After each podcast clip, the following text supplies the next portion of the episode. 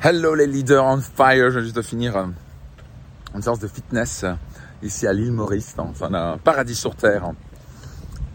Un message très important pour vous. Pendant que mes amis descendent, euh, mes amis, ici descendent des coconuts, ils sont vraiment en train de descendre des coconuts d'un palmier, c'est quand même plutôt sympa.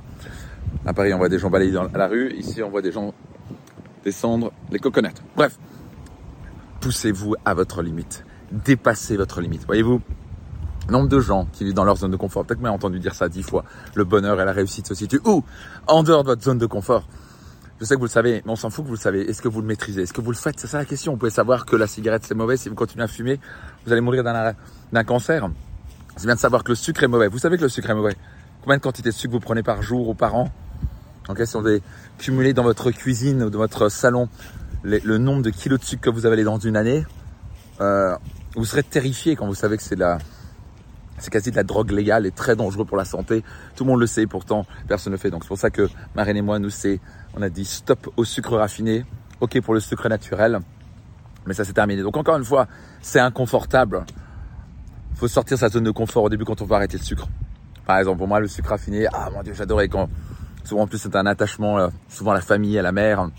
Moi j'avais un grand, grand j'étais très proche de ma mère et puis quand elle est partie quand j'avais, quand j'avais 26 ans, c'était, j'ai pris encore plus de sucre.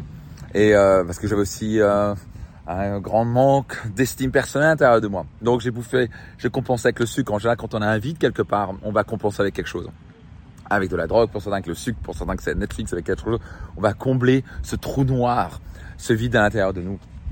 Mais à la fin, si vous voulez changer votre vie, vous pouvez pas vivre dans une zone de confort. La société va vous amener dans le confort. La société va vous amener, ça, je pas trop beau tout ça. C'est extraordinaire quand même. Et la société va vous amener constamment dans le confort.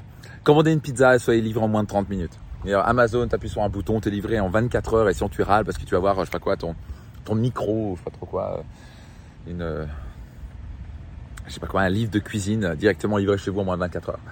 Et on est tellement habitué au confort que les gens sont devenus euh, pathétiquement confortables. Et donc j'ai rien contre le confort, j'ai vie ici dans un paradis sur terre, dans un hôtel, un des plus bels hôtels du monde. bien sûr, on cherche tous un peu de plaisir, on cherche tous du confort, on cherche tous euh, d'avoir la meilleure qualité de vie possible. Mais bizarrement, c'est totalement opposé.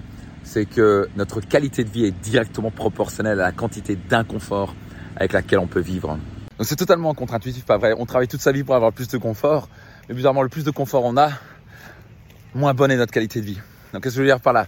Bien sûr, on travaille dur pour en tant que leader entrepreneur, on travaille dur pour avoir le plus grand confort, être dans les plus beaux hôtels du monde, pas vrai? Et voyager à travers le monde et vivre en business class ou en first class, je sais pas quoi, voler en jet, ce que vous voulez. Certes, et moi je veux ça, et bien sûr je veux le meilleur pour ma famille, je veux être dans une position confortable pour offrir le meilleur à ma famille, pour offrir les meilleurs babysitters, ou la personne qui cuisine pour nous, euh, ou un majordome, bref, genre de choses, tout ce que vous voulez pour avoir la plus belle vie possible. Mais à ça, vous devez absolument contrebalancer ça avec de l'inconfort. Vous n'aurez jamais l'estime personnelle, vous serez jamais vraiment heureux. Vous ne pourrez pas jamais vraiment vous regarder en miroir en vous disant ouais j'aime ce que je vois en miroir et surtout pouvoir croître, développer, vraiment atteindre vos rêves. Donc bizarrement, pour atteindre le confort, vous devez être dans l'inconfort. Vous voulez avoir le confort matériel, vous devez sortir dans l'inconfort émotionnel et mental. Vous voulez vivre longtemps, vous avez le confort de vivre longtemps en bonne santé, vous devez sortir votre zone de confort régulièrement, 3-4 fois par semaine, voire tous les jours, faire du sport, méditer, manger sainement. Pour avoir une vie spectaculaire, vous devez sortir votre zone de confort. Pour avoir la vie confortable, vous devez régulièrement sortir votre zone de confort. Donc équilibrer les bonnes choses. Vous vivez constamment dans le confort et vous vivez que le sucre et je sais pas quoi, les pâtes et les pizzas et, et vous n'osez pas aller plus loin, vous n'avez pas de grands rêves parce que c'est plus confortable, parce que qu'est-ce que les gens vont penser de moi si je me plante? Vous prenez pas de risques. Bah, vous êtes confortable et il y, a une conséquence à ça, c'est que vous aurez du mal à vous regarder en miroir, vous aurez du mal à être fier de vous-même et vous ne pourrez pas atteindre vos objectifs et vos rêves. Si vous voulez atteindre vos objectifs et vos rêves, sortez de votre zone de confort. Poussez-vous à votre limite. Ce matin, j'ai poussé à ma limite. Je le fais quasi tous les jours physiquement. Je le fais au niveau émotionnel. Je le fais au niveau euh, de mon business. Poussez vos limites et vous allez atteindre une vie exceptionnelle. Notez dans les commentaires, je vais pousser mes limites. À très vite. C'était Max Puccinini. Rendez-vous dans un prochain épisode de mon podcast Leader.